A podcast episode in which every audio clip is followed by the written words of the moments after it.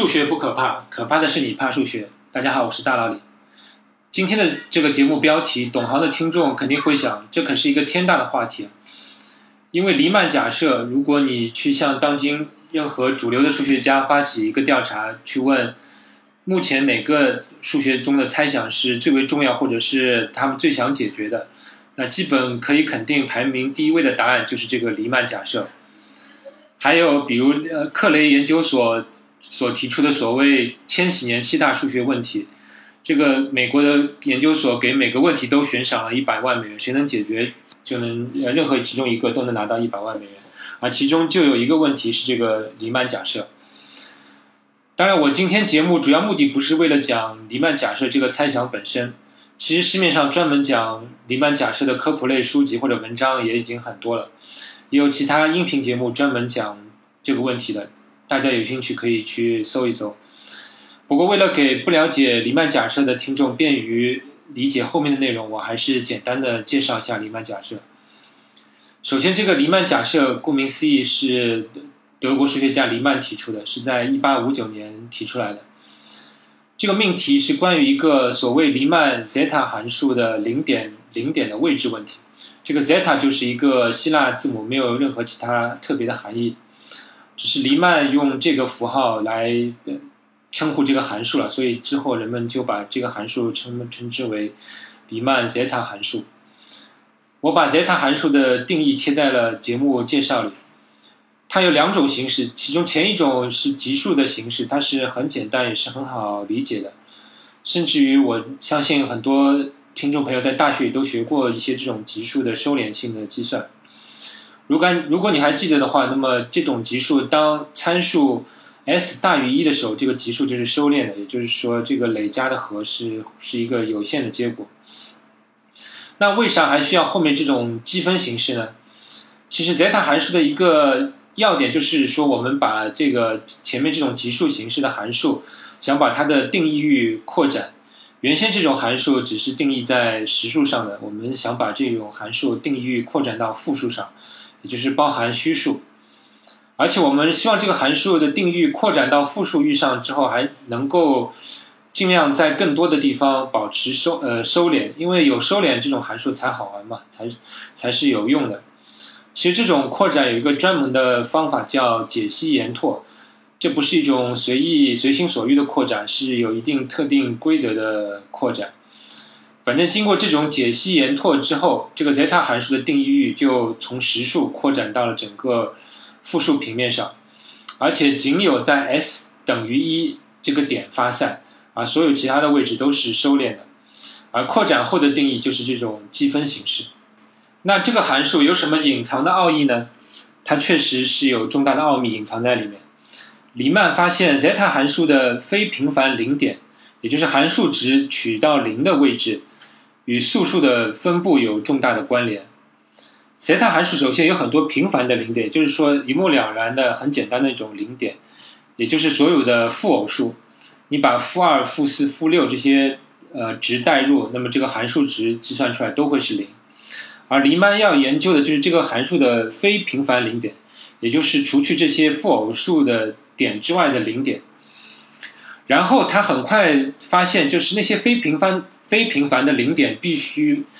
位于实部零到一之间的区域上，也就是说，一个复数写成 a 加 bi 的形式的话，那这个 a 必须是大于零和小于一的这个区间才能呃出现零点。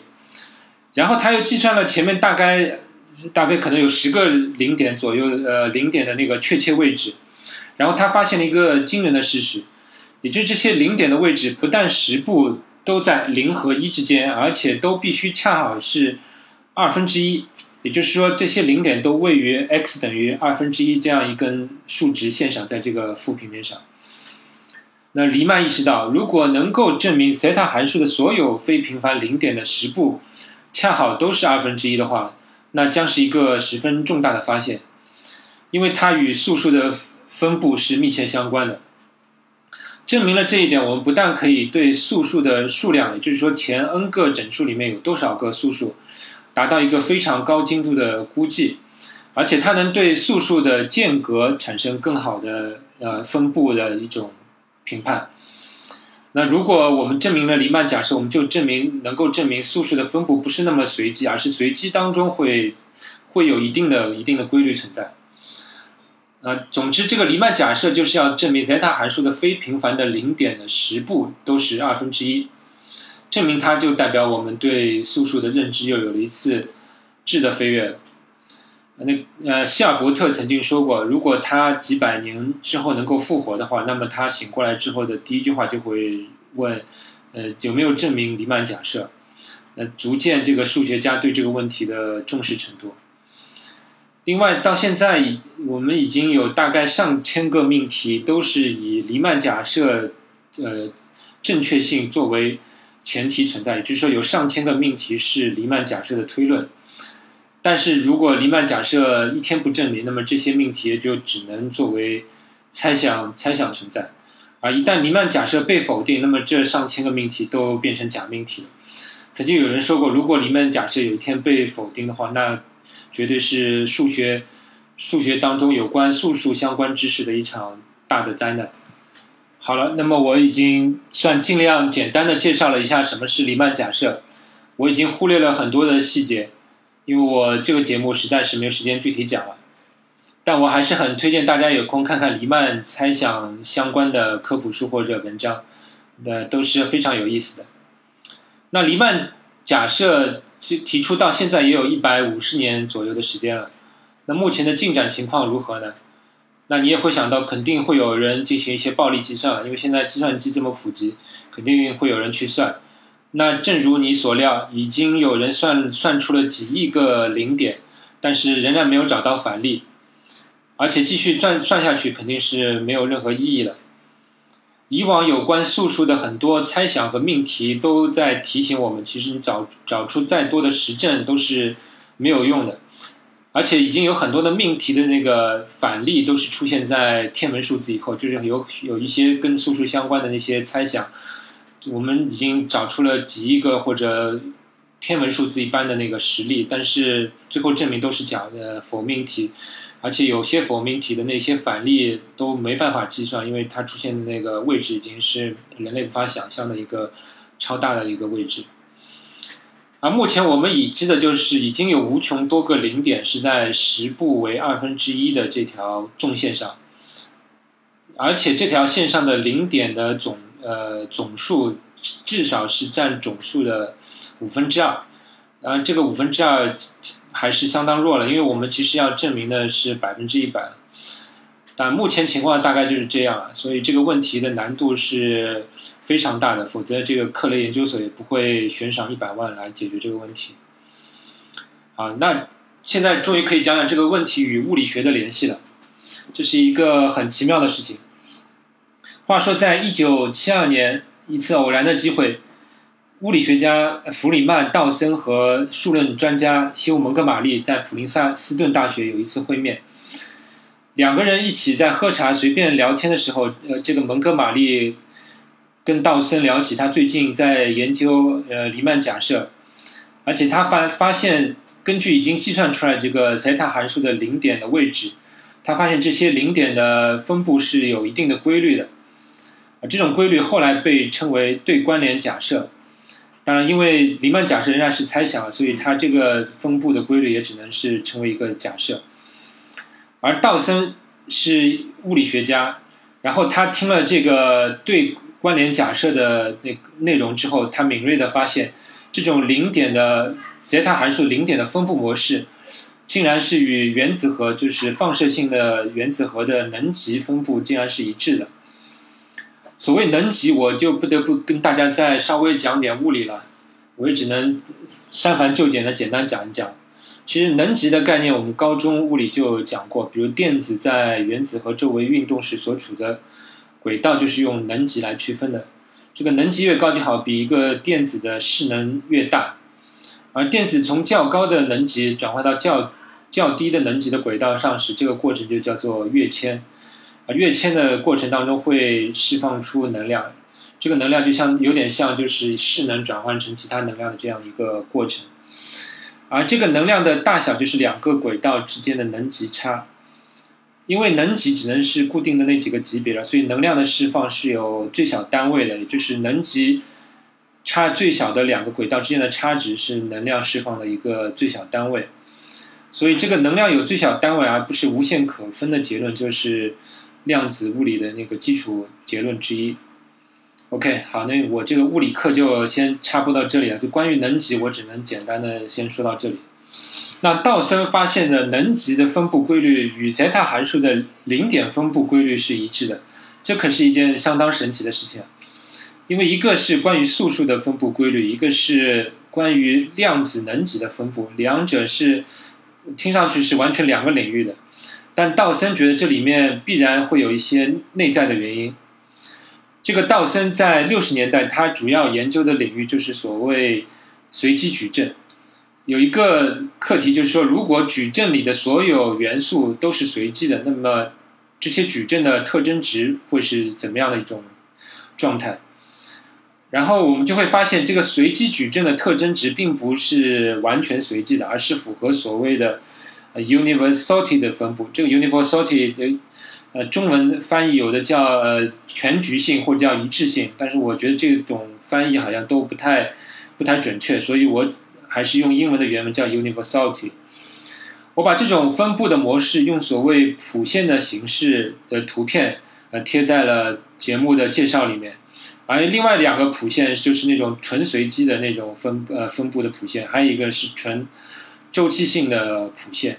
你可以把它们三者之间做一个比较。然后你会发现，这种 universality 的那个分布模式呢，就是介于纯随机和纯周期性的两种状态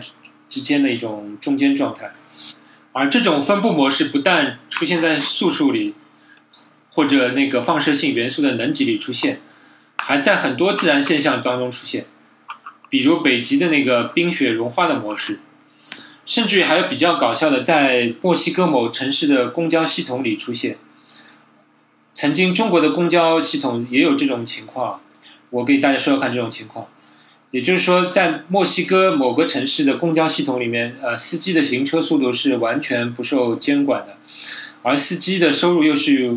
与乘客的乘客的数量是直接相关的，所以司机会这样做，他就会尽量与前车拉开距离，这样前面就是等待的乘客会积聚的越来越多。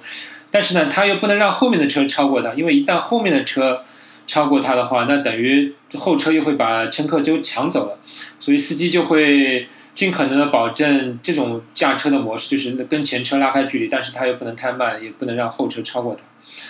然后有两位研究者在一九九九年在墨西哥的这座城市里，他到了很多公交车站，然后去统计了两辆公交车到来时之间的时间的距离。然后他发现这种公交车到来的时间距离的这种间隔，也是这种所谓的 universality 的分布。不信的话，你可以看看节目中的中间的这根谱线，你是不是感觉跟公交车到来的时间间隔很像的？但你是否能够联想到这个这种间隔的模式跟素数的那个分布模式会相关呢？总之，这种模式是让混沌现象当中出现了一些微妙的有序有序的现象。而且是在这么多不同的领域当中出现，人们不禁就会联想到，是不是素数的机制？这个宇宙当中最基础的学学科当中，数学当中最最基础的这个元素素数是在起作用呢？这之后就有人开始考虑量子物理与黎曼假设的联系了。一九九九年，两位物理学家迈克尔·伯林和乔纳森·基廷。在早期的呃希尔伯特和乔治波利亚波利亚的一个猜想的基础上，提出了这样一个猜想。他们的想法是要构造出这样一种量子系统。所谓量子系统，简单来说就是含有位置和动量参数的一个系统，而且这两个参数是与海森堡不确定原理相关的这样一个量子系统。如果我们能构建出这样一个量子系统，这个量子系统当中所有的能级都一一对应黎曼。假设当中的 zeta 函数的非平凡零点，那么如果这种量子系统存在，就等于证明了黎曼假设。为什么会是这样呢？因为量子的能级都是都必须是实数，因为能级是都必须是可以测量的嘛。那么如果我们把二分之一加上这个能级乘以 i，如果我们把第 n 个能级记作 e n，那么二分之一加上 i e n，因为 e n 必须是一个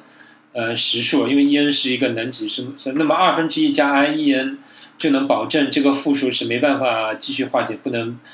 变成其他的形式。那么我们可以确确认这个复数的实部只能是二分之一，那虚部是 e n。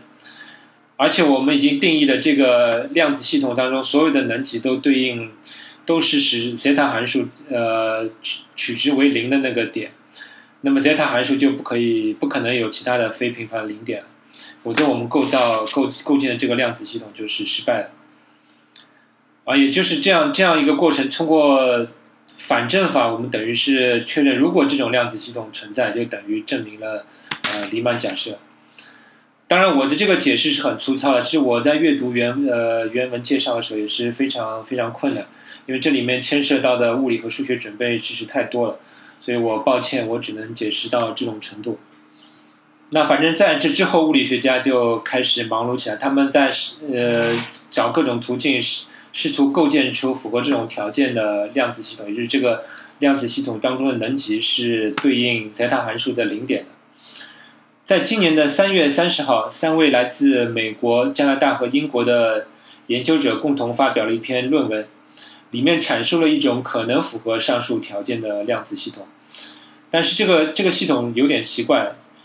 呃，所以目前说这篇论文证明了黎曼假设还为时尚早。那为什么说这个系统有点奇怪呢？因为一般来说，物理学家用来建立描述量子系统的那个矩阵都是高度对称的。这种高度对称性确保了矩阵的特征值是实数，这样才能保证最终呃算出来的能级都是实数。因为我们前面已经强调过了，就是说这个能级必须是实数，如果能级是虚数的话，那么前面那个提设就是已经是不成立的。那但是这篇论文当中提出的这种量子系统呢，只符合一种比较弱的对称性，叫宇称时间对称性。呃，英文叫做 P-T symmetric，我又不得不说出了这样一个术语，但是你不理解它也完全没有关系。反正这种对称性，因为是比较弱的对称性，所以它没办法保证符合这种对称性的矩阵具有实数的特征值，那么也就无法百分之百的确保最终呃的能级是实数。啊，然后这篇论文的其中一个作者说，他认为他的那个矩阵的特征值很可能是实数，但是他现在也无法证明这一点。他们也在考虑进一步完善他们的证明，但是目前他们自己感觉还是有非常大的困难的。其他专家对他们的论文的评价是，这个这个量子系统看上去是很有趣，但是还是需要很多的时间去验证和完善。所以目前看来，他们的论文只可能是进攻黎曼假设的一个新的方向和策略，但是我们离黎解决黎曼假设还有多远，谁都不知道。其实我在准备这期节目的过程中，最大的收获就是发现了呃素数和物理世界的这种奇妙的联系，也就是素数的分布与自然界当中很多随机现象当中出现的类似的分布模式，这是很奇妙的。而且有人说，如果量子世界和素数可真的是可以联系起来的话，那么就可以建立大为简单的量子模型，就可以很好的去解释很多物理现象当中暂时出现的一些局部也有序的现象。这说不定就是素数当在当中起到作用，这将会是一种十分美妙的联系。好了，今天的节目就到这里，下期再见。